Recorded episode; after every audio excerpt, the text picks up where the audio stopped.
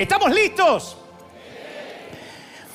Hace, hace unos años atrás vi una inolvidable película argentina de un premiado director, Juan José Campanella, titulada El mismo amor, la misma lluvia, ¿no? con dos actores, o un actor y una actriz argentina, Ricardo Darín y Soledad Villamil. Y entre otras cosas se trata de una pareja que se ve, se vuelve a ver después de, de dos décadas, ¿no? Y la frase aparece casi como al final, caprichosamente al final de la película. Luego del reencuentro, después, insisto, después de dos décadas, la frase aparece de la boca de ella, de la actriz, que está totalmente empapada y dice, en fin, creo que la lluvia ya no cae como antes. Y en realidad es la misma lluvia de siempre. Lo que había cambiado era su percepción. Esa misma lluvia que hacía años a ella le despertaba su, su costado más romántico, hoy, dos décadas más tarde, tenía sentimientos diferentes porque la vida la había cambiado. Eso no sucede, la vida nos va cambiando, va cambiando nuestra percepción y va cambiando nuestra manera de sentir también. Y yo pensaba que la desilusión es justamente eso, cuando la vida decide cambiarnos de manera imprevista, casi arbitrarias, el guion de lo que teníamos planificado y entonces sentimos desilusión porque no era lo que habíamos soñado para nosotros, ¿no? A veces los, los infortunios de la vida nos cambian tanto que hay días, como dijo un famoso autor, que quisiéramos, por muy adulto que seamos, meternos de nuevo en la foto blanco y negro o en aquella foto sepia cuando éramos niños, unidos, cuando vivíamos todos los hermanos juntos, cuando a nadie se le ocurrían las distancias, cuando pensábamos que siempre íbamos a ser chiquitos, siempre iba a haber regalos en el árbol, en Navidad, que nunca nadie se iba a morir, cuando soñábamos y pensábamos que una casa bastaba para todos, cuando hacíamos un dibujo lleno de amor para el Día de la Madre y juramos que íbamos a ser miles, y después Hicimos uno o dos o tres y ya no hicimos más porque crecimos justamente. A veces yo pienso en esos días de niño, ¿no? Que todos tuvimos, los días sin heridas, los días sin temores, cuando se cerraba la puerta detrás del último que venía, del soltero, del más grande, que tenía permitido salir con su novia, que si en el mejor de los casos no tenía suegra, la chica era huérfana, eh, era, era afortunado. Cuando ni en sueño pensábamos que íbamos a faltar a un cumpleaños. Y hoy casi no vamos a ninguno, porque la vida nos cambió. Aquellos días en que nadie pensaba en la dieta. ¿Quién de niño pensó en la dieta? O en alimentos gluten free, o que había algo que nos podía engordar. Y de haberlo sabido, tampoco creo que le habríamos dado importancia. Comíamos hasta que se nos fueran las ganas, ¿no? Entonces mamá decía, coman, coman que hay más, estoy friendo más, lo que sea que estaba friendo o fritando, nosotros comíamos más. Y yo para aquel entonces era el Dantecito, un niño delgaducho, eh, cuyo único sueño por aquel entonces, en, aquellos días lluviosos, era el olor a las tortas fritas, que es algo que se estila mucho allá por el, el sur de América, ver una película en blanco y negro, compartiendo con mi papá, de Far West, o leer con voracidad libros que estaban desparramados por toda la cama. Me acuerdo que ese era el recreo que teníamos nosotros, ¿no? Había un montón de libros, toda clase de autores, de géneros. Y mamá decía, tienen que leer mucho porque eso los va a ayudar en la vida. Y yo leía con placer, con ganas y, hasta con cierto desorden, aleatoriamente, lo que venía a la mano, ¿no? Y me podía pasar una tarde entera a bordo del navío de Sandokan, navegando en un bote por el Mississippi con Tom Sawyer o junto a la chimenea en la cabaña del tío Tom y no se me hubiese cruzado por la cabeza nunca que algún día mis hermanos iban a morir, por ejemplo. Nunca se me hubiese ocurrido que alguna vez me subiría un avión, que me iría a vivir a la otra parte del mundo y que a alguien le podía interesar escucharme. Nunca lo hubiese pensado en la vida. No me escuchaba nunca en casa. Nunca pensé que iba a subir un avión porque nunca fui a ningún lado. Mi papá no me llevaba ni a vacunar, a ningún lado. Y hace un tiempo regresé a mi casa de la infancia, hace unos años atrás. Y todavía mis padres vivían. Y me di cuenta que el barrio en el que crecí envejeció. y me produjo desilusión. ¿Qué esperaba, no? Pero envejeció. La antigua panadería tiene un cartel que se vende. Y yo pregunté, ¿por qué si había, hacían pan tan rico? ¿Qué pasó en estos últimos 40 años para que la cerrara? El almacén de la esquina tampoco existe, ya no está. Los niños crecieron, emigraron, volaron su propio vuelo. La mayoría de los vecinos son viejos solos. Le pregunté a mi papá, ¿y qué del Tano de la vuelta murió? Y el gallego de la esquina murió. Y el turco de acá que tenía el negocio murió. Le digo, ah, vamos a empezar al revés. ¿Quién vive en el barrio?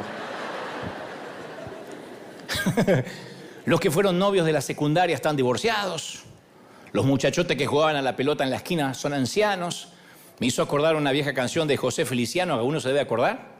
Pueblo mío, que estás en la colina. ¿Se acuerdan, no? Mira cómo se sabe en el coro todos. Tendido como un viejo que se muere. La pena y el abandono son tu triste compañía.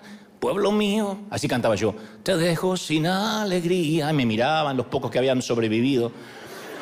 Ya mis amigos se fueron casi todos, dice la canción. Y los otros partirán después que yo. Y eso por la misma ofrenda te estoy cantando, ¿eh? Lo siento porque amaba su agradable compañía, mas es mi vida y tengo que marchar. Pueden aplaudir, no hay problema, yo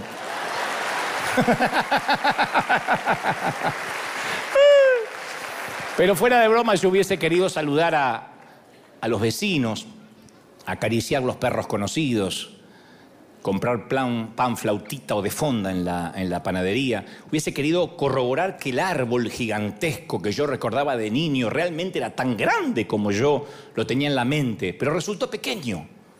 El árbol era niño, insignificante obviamente el árbol no, se achicó, sino que yo fui creciendo. Y eso, como la actriz de la película, me produjo desilusión, no porque el árbol cambiara o la lluvia cambiara, sino porque yo había cambiado. Nada de lo que me acordaba se parecía a la realidad. Y yo hubiese querido, si me, preguntas, ¿qué, ¿qué, habrías dado en ese momento por cambiar algo? No, no, no hubiese vuelto al pasado, pero sí le habría dado una memoria, le hubiese prestado unos, unos megabytes más a la memoria de mi mamá para que me contara esas cosas que ya lo último, en el último tiempo no recordaba, hubiese querido que recuerde todo lo de mi niñez que ya no me pudo contar. Por eso insisto, desilusión es eh, una palabra dura, porque habla de fracaso, habla de no dar la talla, habla de que hay una brecha entre lo que creías que era y lo que es. Y esa palabra desilusión se posa en nuestro alma en nuestra alma y la desinfla. Puede llegar por medio, insisto, algo de tan trivial como un barrio que cambió, que creo que a todos nos pasaría lo mismo si es que no te pasó, o como un golpe al corazón que nos hace tambalear en un momento de la vida, ¿no? Porque creo que la, desilusión es eso, se siente como, como el enemigo de la esperanza, nos agota, nos eh, drena, nos vampiriza. Y muchos tenemos nuestras propias historias de desilusión. Pero no esa desilusión que decían nuestras madres, ¡ay, qué desilusión! Esperaba una, nota más alta en matemáticas. No, no esa, esa arbitrariedad para usar la palabra. No me refiero tampoco a ver crecer a nuestros hijos y decir, ¡ay, qué desilusión! Mi mamá decía, ¡qué desilusión! ¡Qué rápido que crecen! ¿Para qué los crías si van a crecer? no, no se trata de desilusión. En ese caso es lo inevitable de la vida, ¿no? Muchos de ustedes han encontrado seguramente los, si lo guardan, los zapatitos de tu hijo cuando era un bebé o tu hijita y hoy es un mamut de 120 kilos, y, agarra los zapatitos y los coloca junto a las dos canoas que usa ahora en cada pata. Y dice, ¿cómo, ¿cuándo pasó? Que si hay una inundación te puedes subir arriba de uno de esos zapatos y vas remando. Y dice, ¿cuándo pasó? ¿Cuándo es que creció? ¿No? Y uno extraña esos días en que ese pequeño, que ya no lo es, arrastraba a su dinosaurio por toda la casa. Pero insisto, eso no es una desilusión, es una fuerte dosis de nostalgia, eh, conectado con el amor de papá, con el amor de mamá. No obstante, la verdadera desilusión es aquel que altera el paisaje de nuestras vidas. ¿Mm? Y, nos amenaza eh, con la mentira de que nuestras, nuestras vidas ya nunca van a ser iguales que hubo un cambio irrevocable para siempre y ahí nos desilusiona, porque muchos tenemos desilusiones, insisto, más serias que un barrio que cambió o que un niño que creció. Me refiero a, a pensar, me habría gustado haber cuidado de mamá o de papá y haber estado allí cuando se estaba muriendo, que es una de mis desilusiones, por cierto, ¿no? La pandemia no me permitió estar con mi papá, ni despedirlo, y llamaba, decía, si voy a Argentina, ¿puedo estar con él? No, no te puedes ni acercar ni a la clínica. Pienso que ningún ser humano se debería morir solo, nunca. Debería irse tomando la mano de alguien y siempre me preguntaré qué sintió esos últimos minutos mi padre, qué fue lo último que vio, si fue el techo del hospital, el biombo de cuidados intensivos, si tuvo una mano de una enfermera ahí cuando exhaló el último suspiro o nada. Y esa es mi desilusión, una de las mías. Otro dice, sabe, me siento desilusionada porque fracasé, siento que soy un fracaso como madre. Otros dicen, o otros dicen, estoy muy desilusionado porque todo lo que le enseñé a mi hija parece que no surtió efecto y todo lo que los valores que le inculqué cayeron en saco roto. Estoy desilusionado o desilusionada con Dios. Le imploré que sanara mi matrimonio y no lo hizo. Así que sea desilusión con uno mismo, desilusión con la persona en la que nos estamos convirtiendo, desilusión de nuestro matrimonio, desilusión por decisiones que toman nuestros hijos que ya no nos preguntan. Y en ocasiones nos quedamos atrapados en un mundo de interminables de desilusiones o de esa frase, ¿Y qué habría pasado si, si hubiese tomado otra decisión? A eso se le suma la, desilusión por la elección de una carrera, porque ya no podemos regresar el tiempo atrás. El tiempo es un gran timador que nos hace creer que podemos hacer mañana lo que debimos haber hecho ayer y se nos va escurriendo el tiempo entre los dedos como arena. ¿Mm? Entonces decimos, tal vez debía haber elegido otra carrera, eh, hubiese elegido otra especialidad, pero ya es tarde desilusión por la elección de un cónyuge, espero que eso no pase acá, pero pasa en el otro servicio, en el segundo, hay muchos desilusionados, ¿no? Y piensas, si tal vez me hubiese casado con ese otro tipo guapo, tal vez que se ve tan seguro de lo que quiere, tal vez mi vida hubiese sido diferente. O desilusiones más graves que esa. ¿Hay más graves que esa? Sí. Si yo me hubiese esa noche ofrecido para conducir a casa, no habría ocurrido el accidente. Yo sabía que mi esposo había tomado un poquito de más. Y si yo hubiese insistido en que quería manejar, o que esa noche hubiésemos quedado a pasarla, a pernoctar en un hotel, varias vidas no habrían cambiado para siempre. Y si me hubiese negado a realizar aquel aborto, y si hubiese dicho no esa primera vez que me invitó a tomar un café y esa aventura me costó todo porque tiré mi vida por la borda por un hombre que no lo valía. Entonces, nos desilusionamos por cosas que hemos hecho. Nos desilusionamos por cosas que no hemos hecho. Nos desilusionamos por cosas que otros nos hacen. Y eventualmente nos desilusionamos con Dios, aunque nos duela. Y en la iglesia no solemos impartir la materia, ni en los seminarios bíblicos, ni los mensajes. Hoy vamos a hablar de desilusión, prepararnos porque va a venir. No, no lo hablamos porque tratamos de evitar el tema. Y para empeorar las cosas, nuestros hijos tienen muy poca idea de cómo manejar la desilusión. Porque como nosotros venimos de tantas desilusiones, el umbral de resistencia de ellos ante la vida es muy bajo.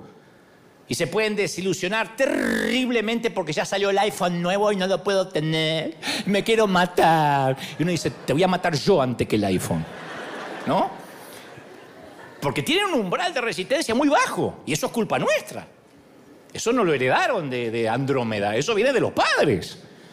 Que no queremos que se desilusionen, no queremos que se traumen. Y nos hemos olvidado de enseñarle a nuestros hijos a vivir la desilusión. Por eso a veces tiran la toalla a la primera dificultad. Pa, no voy a hacer más nada en la vida. Busqué trabajo dos días y no conseguí. Señor, o te lo llevas o te lo mando.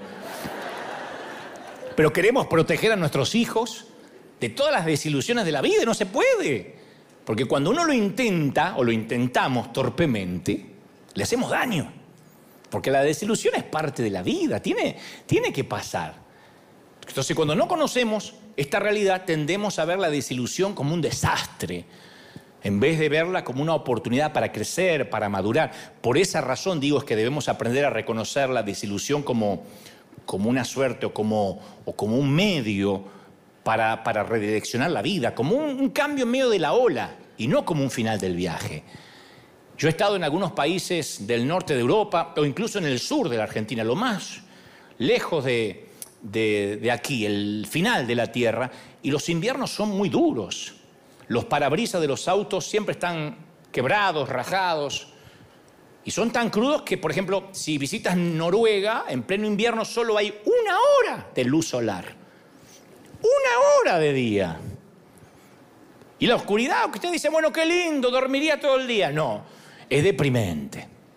La oscuridad es fría, es, es eh, implacable. Y quizás es como así te sientes hoy, con un invierno que no se termina, porque has orado, has orado y ya no te quedan palabras para orar. Hiciste todo lo que se supone que debías hacer. Y, además de eso, observas a tu alrededor y ves que los demás se van ajustando con su vida. Claro, ellos tienen su momento de crisis, pero no es como la nuestra. La nuestra, nuestra crisis eh, parece un, un invierno que no se termina nunca. Y yo creo que tenemos más dificultades para hacer las paces con la desilusión que con el dolor. El dolor como que decimos, bueno, duele, pero la desilusión es algo que nunca terminamos de aceptar. Y cuando voy a la Biblia hay una gran cantidad de historias que encarnan nuestras preguntas de la desilusión. Señor, ¿por qué dejaste que esto pasara? Pregunta que cualquiera hace. ¿Por qué si hay un Dios dejó que eso pasara? ¿Por qué no intervino si pudo haberlo hecho? ¿Mm? Y ahí, muy cerquita de la herida, muy cerquita de, del dolor, de la cicatriz, ponemos a Dios en el estrado del acusado. Él tenía el poder para detener la violación. Era Dios. E hizo caso omiso, no, no, no, no lo detuvo. No detuvo al violador. Él se quedó parado allí cuando un adulto me estaba robando la inocencia de niña y no intervino. Dios permitió que el tirador ingresara a un colegio y matara un montón de chiquitos inocentes. ¿Por qué no, no lo hizo morir de un infarto cuando cargó el arma el francotirador? Y Jesús entiende esas preguntas angustiosas, que a veces para nosotros son obstáculos insuperables que aunque seamos cristianos, aunque vengamos a la iglesia, las llevamos de por vida. ¿Y por qué Dios hizo? ¿Por qué Dios no? ¿Por qué lo permitió? ¿Y por qué no intervino? Jesús oyó, Dios también oyó muchas cosas parecidas a lo largo de todas las escrituras. Éxodo 14, 11 dice, ¿acaso? Le dicen a Dios, le dicen a Moisés y a Dios, ¿no había buenos sepulcros en Egipto? Que nos sacaste acá para morir en el desierto. Hubiésemos muerto en el desierto, allá en, en Egipto. Salmos 44, 23 dice, despierta Señor, ¿por qué duermes? No nos rechaces para siempre. Dormilón. Y seguimos leyendo la Biblia y encontramos muchos de estos, de estos requerimientos hacia Dios. Lucas 10:40 dice, Señor, ¿no te importa que mi, eh, eh, mi, hermana está sirviendo sola? Que mi hermana está ahí tirada a tus pies y yo estoy sirviendo sola. ¿No te importa? Una de las amigas de Jesús Maestro, no te importa que nos ahogamos, no veas que perecemos. Hay un montón de Dios, no te importa en la Biblia. Y el enemigo toma cada una de esas oportunidades y destila su veneno para susurrar sus mentiras a nuestros oídos. Y Jesús nos invita a seguirlo, aunque a veces no comprendamos lo que está haciendo. La pregunta que yo me hago siempre es, ¿voy a amar a Dios a pesar de que a veces no lo entienda? ¿Amaremos a Dios aunque no lo entendamos? alguien, dos, tres deberían decirme sí, amén, pero ¿amaremos a Dios aunque no lo entendamos? Porque, a ver, por lo general nos resulta mucho más fácil expresar la desilusión de nosotros mismos o de otra gente que la insatisfacción con Dios. Decimos, no, pero no me atrevo a decir que Dios me desilusionó. No decimos en voz alta, estoy desilusionado contigo, Dios, pero lo pensamos. No lo decimos porque nos parece algo malo, incluso blasfemo. Se supone que la vida cristiana es victoriosa. Entonces nadie desea ponerse de pie en un servicio y decir, hey, yo quiero decir que estoy desilusionado con Dios. Me casé con este pensando que era un príncipe azul, se me hizo sapo en un mes y medio. me casé con esta diciendo que la mamá bebía lejos, se vino a vivir con nosotros a la semana y media. Estoy desilusionado con Dios.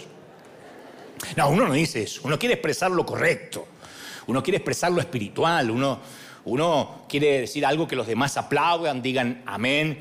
Si tal idea está en nuestra cabeza, que Dios mismo nos desilusionó, y eso se esconde en lo profundo del alma, tenemos que dejarlo salir. Hoy es un día para decir, sí, hablemos a calzón quitado. Quiten esa imagen mental, es una frase nomás. Hablemos a calzón quitado.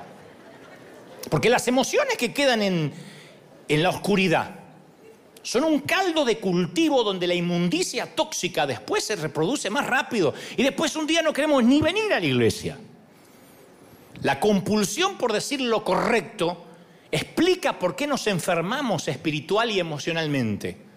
Porque todas esas mentiras, bueno, estoy desilusionado con Dios, pero tengo que decir lo contrario de la boca para afuera, esas mentiras provienen de la cripta más profunda del infierno. ¿De verdad? Dios, ¿Creemos que Dios se va a horrorizar si le decimos lo que sentimos realmente? ¿Le hacemos un bien a nuestro alma fingiendo? Ay, no, no, pero también, yo te amo, Señor. No, a veces decimos, no, me fallaste. No es que Dios te falló, pero es lo que uno siente, la percepción de que la lluvia ya no cae como antes. Es la percepción.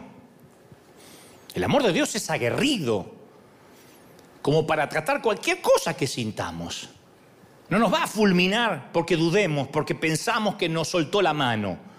Entonces uno tiene que detenerse y reconocer la verdad. A veces sentimos que Dios nos desilusiona. No lo hace, pero así es como nos sentimos. Y si viajas por algunas páginas de la Biblia, te vas a encontrar continuamente con hombres y mujeres desilusionados. Eva enfrentó la desilusión de saber que su decisión de desobedecer a Dios hizo que en la familia hubiera asesinato. Un hermano mató al otro. En medio de los contemporáneos, Noé era el único que caminó con Dios. Si tus días te parecen tristes y solitarios, imagínate ser la única familia en el mundo que honra a Dios. Miren a Job, que no solo perdió su familia, sus pertenencias, también perdió la salud. Yo no sé qué clase de relación tenía con su mujer, pero cuando la crisis llega a su vida, obviamente terminó por romper el matrimonio. Vamos al Nuevo Testamento a ver si las cosas mejoran, ya el Mesías anda por aquí con zapatos humanos. Y no, la desilusión permaneció en la realidad diaria.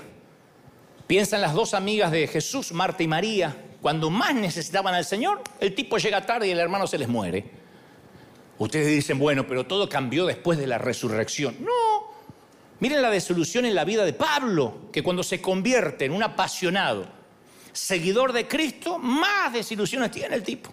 Sufre naufragios, azotes, cárcel, apedreamientos. Y con todo hace una declaración profunda en Romanos 5.2. Dice, así que nos regocijamos con la esperanza de alcanzar la gloria de Dios. Y no solo esto, sino que nuestros sufrimientos también están buenos porque produce perseverancia. Y la perseverancia produce entereza de carácter. Y la entereza de carácter produce más esperanza. Y la esperanza nunca nos defrauda. Siempre las cosas van a salir bien si Dios está al control. ¿Sí o no? No, no, no. Alguien tiene que aplaudir más que eso si crees que la esperanza nunca defrauda. Nunca. Jamás. Lo que sí es que a veces actuamos como que Dios está obligado a hacer realidad todos nuestros sueños terrenales, ¿no? Y olvidamos que vivimos en un campo minado, en una zona de guerra, donde la munición a veces explota y se producen bajas. Y cuando somos nosotros las víctimas, los sentimientos que nos llegan son de dudar de Dios. Nos cuestionamos si Dios es bueno. Y hay un momento que hay que decidir. No te voy a timar, hay que decidir. ¿Confiamos en Dios o nos alejamos? Tú dices, mi papá también murió y no lo pude despedir. ¿Confías en Dios o te alejas? Es un camino que en un momento, una intercesión que uno llega en la vida. No te puedo decir que por tener a Cristo vas a, a estar libre, exento de problemas, de tragedias, de infortunios. No lo queremos en la vida. Pero Dios sigue siendo bueno aun cuando las consecuencias, cuando las circunstancias no lo son. Dios es bueno en las hambrunas y en los banquetes. La respuesta es Jesucristo, que es la única foto de Dios que existe en el mundo. Jesús no pasó por el mundo dentro de una burbuja, en una isla séptica, eh, en un monasterio. Él tomó su propia medicina, jugó conforme nuestras reglas. Discusiones sin sentido en la familia. No me digan amén, pero ¿quién no tuvo discusiones sin sentido en la familia? Con sentido y sin sentido. Jesús las vivió. Acusaciones crueles de gente envidiosa, con lengua bífida. Jesús vivió esos aguijonazos. ¿Mm? Una muerte sin sentido, observa la cruz. Entonces no exige nada que él no haya vivido. Entonces yo me pregunto siempre, ¿no será que nuestro problema con la desilusión es que tenemos una perspectiva muy limitada? Una vez conté que supongamos que la esposa de George Frederick Handel, el que compuso este, la famosa obra El Mesías, está componiendo en su casa la obra magnífica, es una obra musical que tiene 200 páginas. Y la esposa está haciendo ahí unos tacos dorados, porque era mexicana la esposa.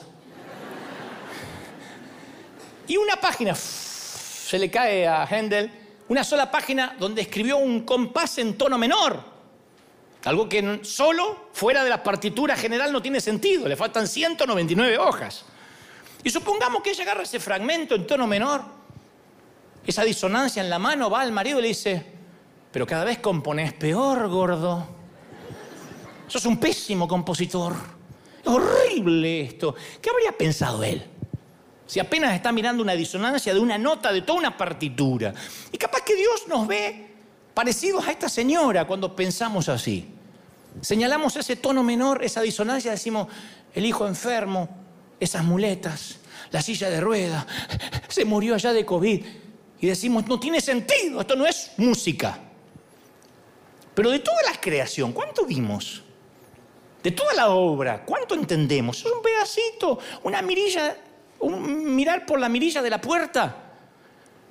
¿Será posible que el sufrimiento, lo que pasamos, no tenga explicación de este lado del sol y vamos a entender el propósito después? Yo lo creo. No creemos que las maravillas del cielo van a ser tan grandes que todas las dificultades de acá van a ser un tema menor. Mi suegra se quedó en casa, mira, pero ¿qué importa? Mira dónde estoy. Sí, tuve que despedir a mi padre mucho antes, pero mira, aquí me lo reencontré. Pablo dice, esta leve, esta leve tribulación momentánea produce en nosotros una vez, cada vez un excelente y eterno peso de gloria, magnificente, grande, enorme. ¿Lo cree de verdad, sí o no? Lo que venga le va a dar significado a lo que te está pasando. Entonces hay que dejar que Dios termine su trabajo, que el compositor termine su sinfonía en tu vida. Hay días buenos, hay días malos, pero Dios está en todos los días. ¿Sí o no? Alguien tiene que decir amén. Dios está en todos los días, en los malos, los buenos. Cuando uno dice está bien, entiendo, la desilusión con Dios en algún punto la puedo comprender, pero después viene la desilusión con lo que hemos hecho. A veces decimos, yo me llamo cristiano. Nos miramos al espejo y decimos, o digo, traicioné a quien amaba. Si alguien averiguara lo que hice, estaría frito. Y a veces nos cuesta horrores perdonarnos. Cuando Pablo escribió que nuestra deuda era borrada por Cristo, él hablaba de algo que nosotros desconocemos, que los escritores en la época del apóstol escribían en pergaminos o papiros y la tinta no tenía ácido. Entonces, mientras que escribían, no necesitaban gomas de borrar, ni liquid paper. Cuando escribían, mientras que la tinta no estaba seca, literalmente lo podían lavar, limpiaban el papel o con la mano así, como no tenía ácido la tinta se iba. Esta es la imagen que Pablo tenía en la mente cuando él dice, limpió la deuda, limpió nuestras pizarras. No solo Dios te perdona, sino que se olvida de que se olvidó que te perdonó. No hay más huella de las palabras, no hay más huellas de lo que hiciste, lo que fue en tu vida. No hay más. Ah, ¿Estás contento por eso, sí o no? Después está la desilusión de lo que uno no hizo, que eso hasta duele más. Si tan solo hubiese hecho las cosas diferentes. Si tan solo hubiese salido, salido 10 minutos más tarde. Esas cosas nos atormentan. Ay, por 10 minutos ese día, mira, yo iba a ir al baño. Si iba a ir al baño, el accidente no pasaba. Nos vuelve loco. Nos vuelve loco el si hubiera pasado. Si le hubiese dicho a mi hijo que esté de vuelta a las 10, pero no le dije lo que no hemos hecho. Y la lista es interminable y nunca deja de castigarnos. Pero yo creo que los sí tan solo que nos topamos en la vida nos pueden volver locos si nos olvidamos que Dios está al control. Yo te voy a recetar No me voy a hacer el terapeuta, pero te voy a recitar el Salmo 139, que se lo anoten por ahí. El Salmo 139 es para los si tan solo. Si tan solo hubiera, si hubiera, si habría. El Salmo 139 está escrito para los si tan solo. Dice, oh Señor, tú examinaste mi corazón y sabes todo acerca de mí. Digan conmigo todo, todo. Todo, no una parte. Sabes cuando me levanto y cuando me acuesto. Conoces mis pensamientos y cuando me encuentro cerca o cuando me encuentro lejos. Me ves cuando viajo y cuando descanso en casa. Sabes todo lo que hago. Sabes lo que voy a decir antes que diga la palabra Señor. Vas delante y detrás de mí. Cada día de mi vida ya estaba registrado en tu libro. Cada momento de mi vida estaba diseñado antes que el día pasara. Esto me lleva a la conclusión de que no estamos en una cuerda floja, que no somos marionetas libradas al azar, que cada día está estipulado y nadie se va a morir un día antes o un día después del día que Dios haya decidido que te tengas que ir. Nadie. Nadie.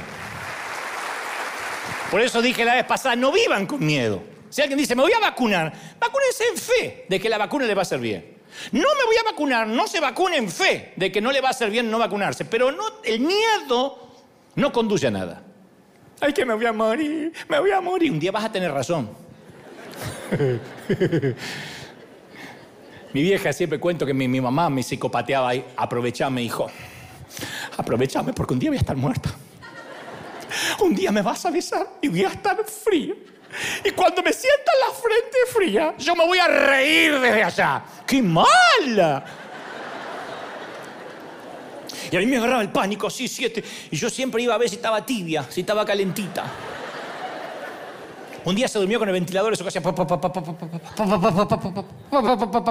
estaba fresquita la vieja. Le fui a dar un beso y estaba helada la vieja. Dije, ¡Mamá! Cobré ese día por haberlos despertado los dos. ¿Qué haces que me estás despertando? Estaba durmiendo fresca, pero pensé que te moriste.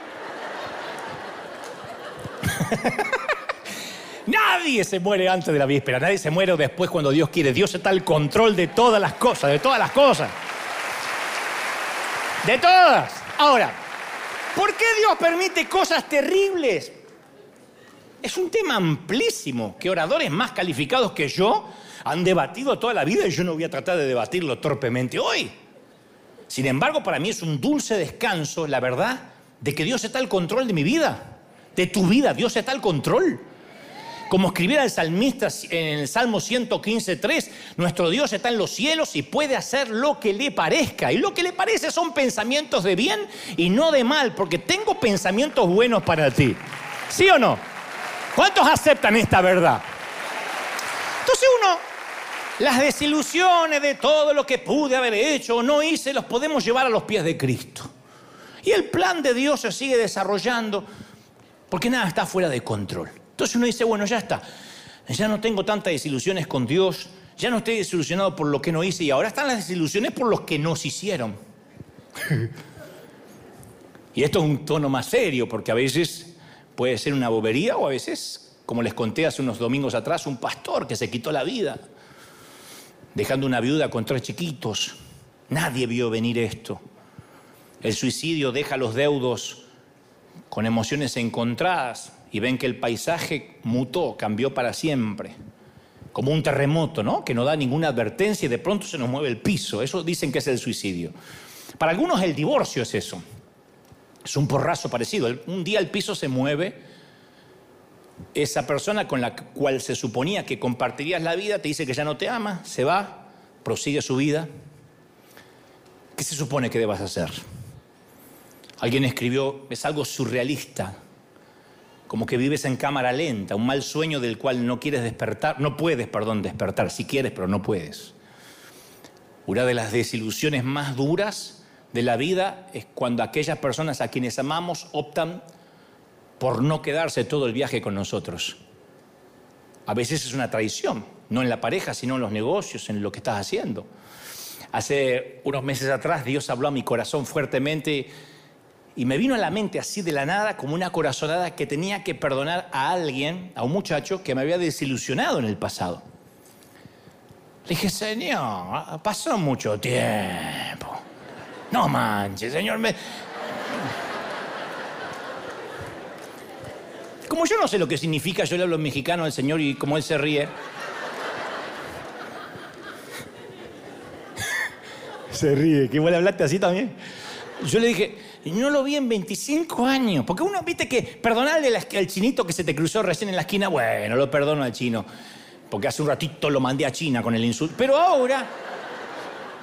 Yo digo, ni siquiera sé ¿cómo? Ni siquiera ponerme en contacto con alguien que no veo hace 25 años. Y reflexioné sobre el agravio, ¿no? Y me di cuenta que cada vez que este nombre aparecía en alguna conversación, así es como que se me eh, comprimía el pecho. Yo no lo veía como una falta de perdón.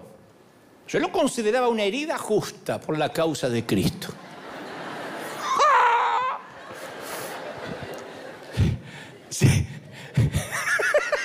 Sin embargo, esa herida mía, por justa que yo hubiese pretendido que fuera, estaba infectada. Así que le mandé un mail. Y oré para que no lo lea. No, no, no, no. Estos hotmail enseguida dejan, de baja, así que yo lo mandé. Y dije, ojalá que no lo lea, pero yo cumplí con Dios, pero el tipo no lo leyó. Y le puse, fulanito, quiero pedirte perdón. Hace 25 años probable que hayas conocido un Dante que no conocía la gracia de Dios. Yo era un justiciero en aquel entonces. El que se equivocaba, yo le bajaba la espada. Y hoy, 25 años después, me doy cuenta que fui un idiota. Ojalá nunca lo leas. Dante. Y me contestó. Me dijo, no te preocupes, Dios. Ni me acordaba, Dante. Dice, pero no sabes, estoy llorando de la emoción. Dice, yo también era un idiota. me molestó el yo también porque estaba como con... Pucha, estoy hablando del corazón, que yo también. Tendría que. Yo esperaba, no, nunca fuiste idiota. Yo también era un imbécil. Y me pone abajo. Es horrible cuando te dice, soy, estoy feo, ay, yo también. ¿Cómo yo también? Y me pone, perdóname por favor, yo también era un imbécil. Y perdonar fuera de broma nos liberó a los dos. A los dos. Nada se desperdicia. Pronto va a venir a visitarnos, así que se lo voy a presentar y voy a decir, este es el, el imbécil de que les hablé. Y ustedes van a saber, ¿no? nada se pierde, nada se desaprovecha. El rey David dice que Dios enjuga, este, eh, clasifica nuestras lágrimas. Salmo 56, 8 dice, toma en cuenta mis lamentos, registra mi llanto en tu libro. O sea, cada lágrima es registrada.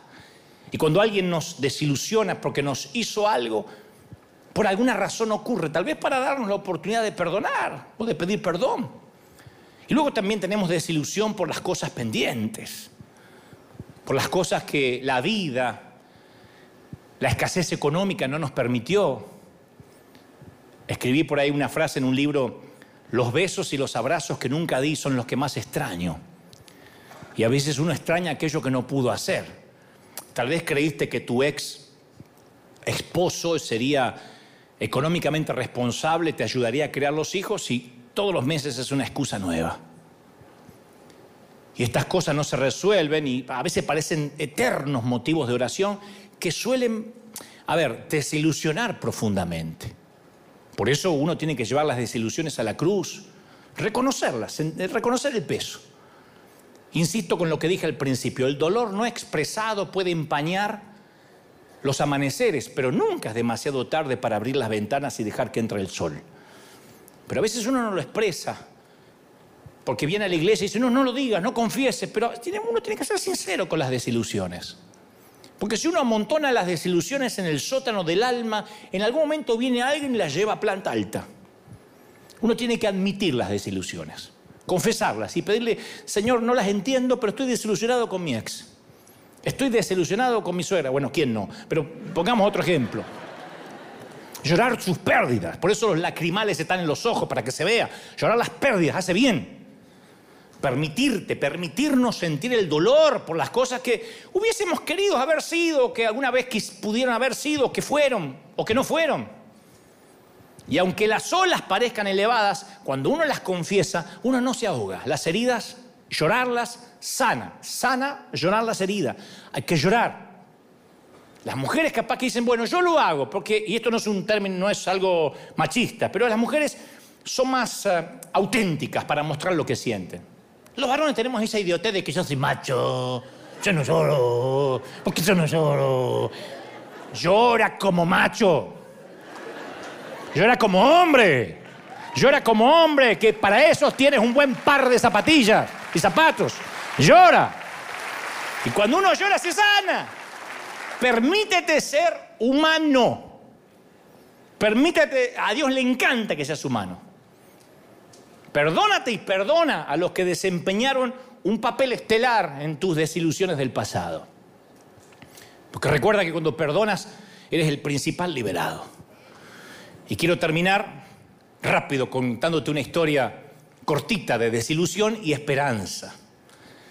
Es una mujer que se sentía sola, muy sola, desesperadamente sola.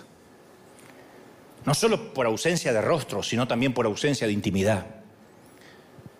Y algunas noches, cuando por fin reposaba la, la cabeza sobre la almohada, se daba cuenta de que no había pronunciado palabra en todo el día. Se había olvidado cómo sonaba su voz.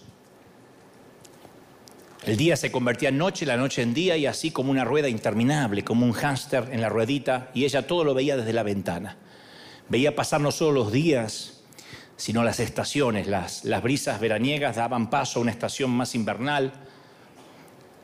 Y en esas ocasiones en que la lluvia torrencial inundaban las calles, llevándose hojas y ramas y limpiando de alguna forma las veredas, ella ansiaba poder limpiarse así de fácil.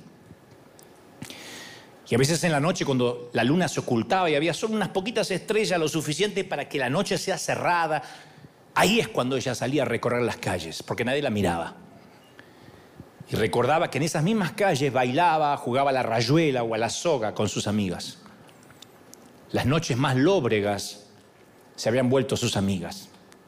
Y nunca iba muy lejos porque ella sabía que no podía irse mucho, no podía permitirse viajes largos, conocía sus límites, sabía que en algún momento tenía que dar media vuelta a casa para irse a higienizar y aunque le dolían las rodillas y los huesos, nunca dejó de orar cada noche. Se arrodillaba a los pies de la cama y oraba, Señor Dios de Abraham, Dios de Abraham, Isaac, Dios de David, estoy inmunda. Solo tú puedes limpiarme como la lluvia lo hace con las veredas. Había perdido la cuenta de la semana, los meses, los años que hacía la misma oración.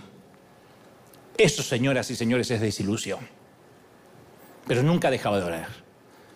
Y una mañana escuchó voces por la ventana de una multitud que avanzaba en la calle y conversaban acerca de un sanador.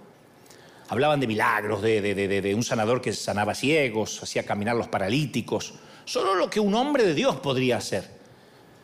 La mujer ansió acompañar a esas personas, meterse entre la muchedumbre, pero sabía que la ley lo prohibía, a menos que el sangrado se detuviera, al menos por siete días, mientras que ella estuviera sangrando, todo y todos los que tocaren serían inmundos como ella. Eso decía la ley.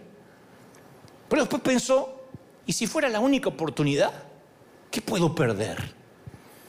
¿Qué situación puede ser más desoladora que la que ya estoy viviendo? Así que era ahora o nunca, y tomó la vieja capa, se tapó su, su rostro torturado, y salió a la calle y dijo, si tan solo toco el bordecito, la costura del manto, yo no quiero que me vean. Tampoco le puedo pedir que me sane porque ni puedo mencionar lo que tengo. Las mujeres no hablan de un flujo de sangre constante, ni siquiera a sus médicos en los tiempos que les estoy relatando. Así que ella dice, si tan solo tocar el borde del manto. Y vio la oportunidad y aprovechó. Justo cuando el sanador se volvió para ir a la casa de un hombre, en ese momento se abrió una pequeña brecha en el gentío y ella, agachadita así, tocó el bordecito del manto y se fue. Con cada onza de fortaleza de su maltrecho cuerpo, se puso de pie y mientras que se iba a dar vuelta para regresar a su casa, la mujer sintió que toda una electricidad recorría su cuerpo contuvo un grito de alegría porque sintió que el sangrado se había detenido en ese instante después de más de una década. Casi iba a gritar, pero decidió irse sabiendo que el sangrado se había ido. Y en ese momento el sanador se da vuelta y dice, ¿quién me tocó? ¿Quién? La mujer se llenó de pánico, quedó así. ¿Quién me tocó? Una inmunda había tocado al sanador. Y sintió que el corazón se le paralizaba porque había violado la ley. Pero está desesperada, no la podemos culpar. Es vida o muerte. Así que sabiendo que ahora la podrían apedrear, se lanza a los pies del Salvador y le dice, yo he sufrido de flujo. Le importa un cuerno, la vergüenza, lo que digan. Y fui sana y, y perdón que te toqué. Y el hombre la mira y le dice, hija, hija, tu fe te ha sanado. Vete en paz y queda sana de la aflicción. Ve, ve, tu fe te ha sanado. Oiga, nadie, nadie la había llamado hija, nadie le dirigía la palabra y nadie la llamaba hija. No obstante, él la llamó hija. Y me detengo en las últimas palabras del Señor. Le dijo que fuera, ve y sé sana. Pero ella ya estaba sana. En el momento que tocó el manto, la hemorragia se cortó. Entonces, ¿qué más necesita? ¿Por qué Jesús le aclara, ve y sé sana? Ya estaba sana. Ella necesitaba ser sanada de mucho más necesitaba ser sanada de todas las mentiras que durante más de una década habían resonado acá en la cabeza. Necesitaba sanarse de la desilusión. Necesitaba sanarse del odio hacia sí misma, de la baja estima, que pesaban como un abrigo, con un montón de peso encima de sus hombros. La mujer deseaba ser curada, pero Jesús quería darle plenitud. Por eso la palabra griega para salvación significa salvar y sanar. No es solo, ya acepté a Cristo, ya vengo a la iglesia, ya me bauticé. El Señor quiere que te sanes de la desilusión. Y la pregunta es, ¿le dijiste a Dios alguna vez en voz alta las desilusiones de tu vida? Caiga bien o no caigan bien. Porque el enemigo nos gusta atormentarnos con eso y lo metemos para adentro y nos asfixiamos un día. Un día vamos a morir atragantados por todo lo que no dijimos. Principalmente al enemigo que le encanta hacer pública nuestra basura y nuestra fetidez, nuestras cosas pútridas. Pero cuando le llevamos a Jesús toda la verdad y gritamos, sí, esto es lo que me pasa, se desvanece la culpa.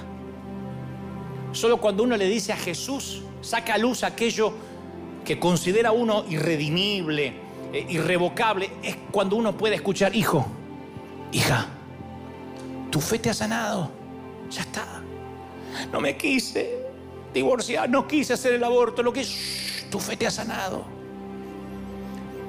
Marcos cuenta que, el evangelista Marcos cuenta que durante mucho tiempo esta fue la mujer de hemorragia. Mira, mira la mujer con problemas de sangre. Pero ahora ya nunca más la definirían por su problema, sino que ahora era la hija del sanador, hija, a la que Jesús llamó hija. No sabemos cuánto tiempo vivió esta mujer después de la curación. Pero ¿querés que te diga algo? Seguro. Llegó el día en que ella lanzó su último aliento y murió. Jesús hizo que Lázaro resucitara, ¿se acuerdan? El hombre había estado en una tumba cuatro días. Pero te digo otra cosa, Lázaro también una vez se murió, otra vez. Llegó un momento que de viejito, de lo que sea, se murió. Entonces la verdadera sanidad excede al físico. La verdadera sanidad es esa, hija. La comunión ininterrumpida con Dios. Pase lo que te pase en la vida, Él dice, hijo, ¿qué te pasa? Y solo ese apellido debería ponerte bien. El saber que eres hijo de Dios, hija de Dios, hijo, tu fe te ha sanado.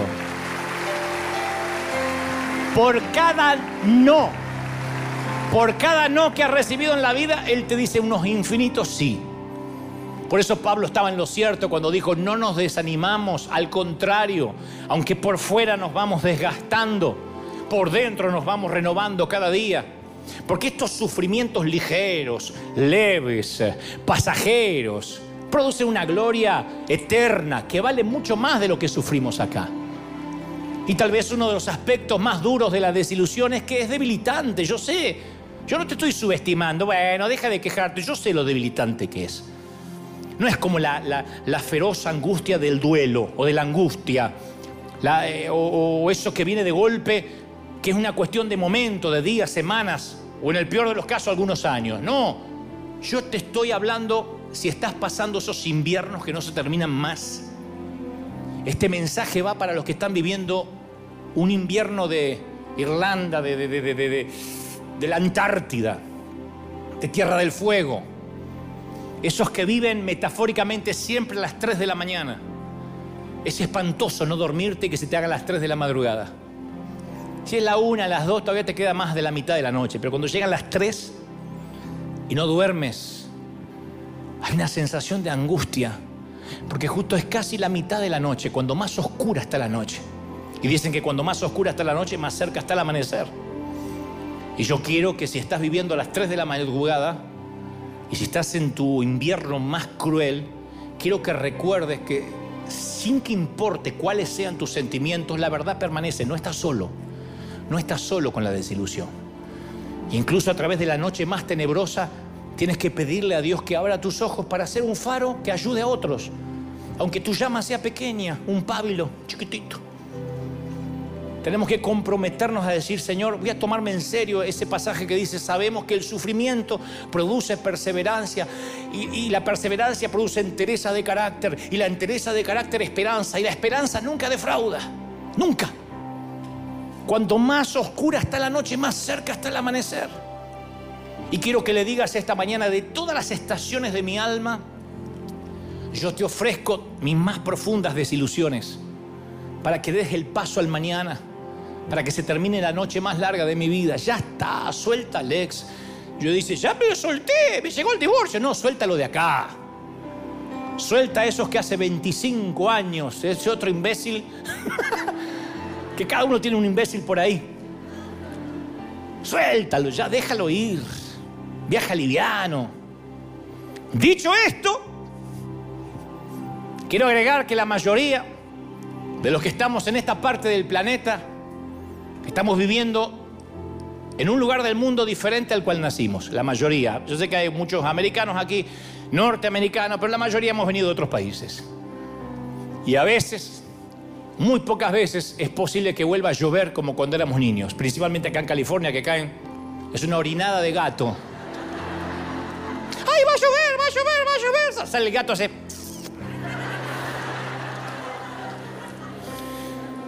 Y recordamos la lluvia de antes. Para los que no saben, el resto del mundo aquí llueve una vez, dos veces al año y eh, es una cosita que parece, no llega a ser la de un dinosaurio, es una cosita chiquitita.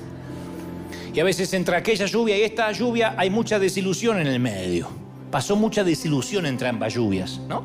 La vida nos pasó, mira vos, la vida. Pero los que logramos ser sanos con el Señor, ya no tenemos cuentas pendientes con el pasado. Fue bueno. Ahora que lo pienso, fue bueno haber vivido en aquel viejo barrio, en el tuyo, en el mío. Fue bueno saber que algún día crecimos y ya no íbamos a ser astronautas, o bailarinas, o futbolistas de primera división en Europa con sueldos millonarios.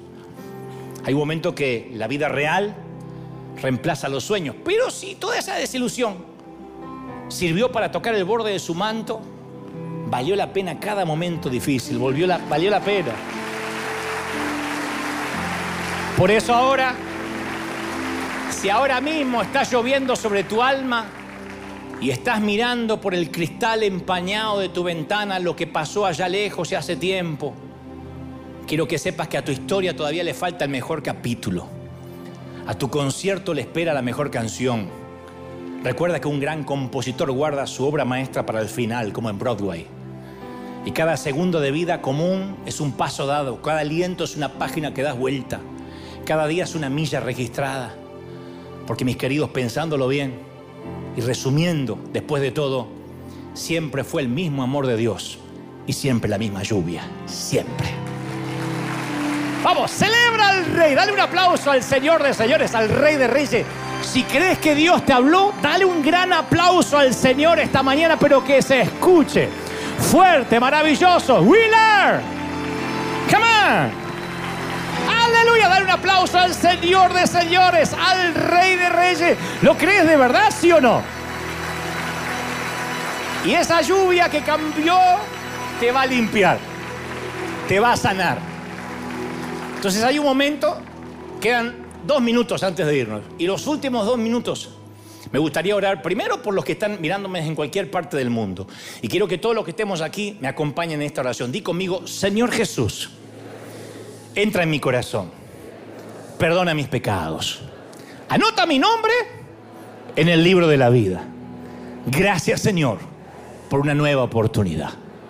Padre, yo estoy orando por esta cuna de campeones por estos obreros de primera línea, por estos tus hijos. ¿Cómo los amas, Señor? Con el alma, con el corazón. Príncipe de paz, hijo de David, el hombre que dio su vida por nosotros. Te amamos, Señor. Te amamos con el corazón. Yo bendigo, mi querido, tu entrada, tu salida, tu acostarte, tu levantarte, tus horas de descanso, tus horas de trabajo. Bendigo tu familia, lo que emprendas. Declaro que octubre, noviembre diciembre serán de bendición. Que los mejores días están por delante. Declaro que la desilusión se va, que los mejores días están por delante y que el año que entra va a ser de puerta, de cielos abiertos, de bendiciones enormes. Bendigo tu ser, bendigo tu vida en todas las áreas, en el cuerpo, en la mente, en el alma y en el espíritu. Recibe, sé libre, sé próspero, sé bendito en todo. Amén, amén y amén. Que Dios te bendiga, que Dios te guarde, que haga resplandecer su rostro sobre ti. Chao, gente. Hasta el domingo que viene. Nos vemos pronto.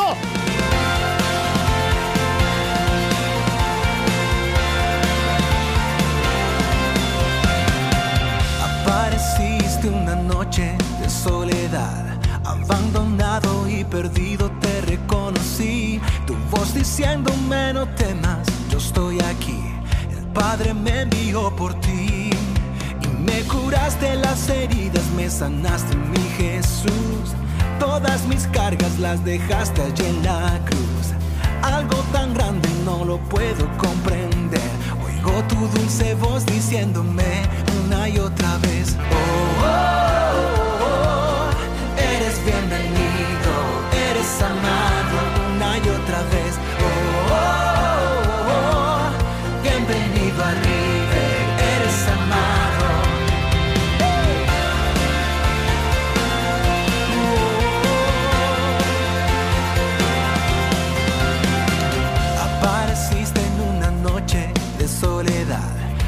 abandonado y perdido te reconocí. Tu voz diciéndome no temas, yo estoy aquí.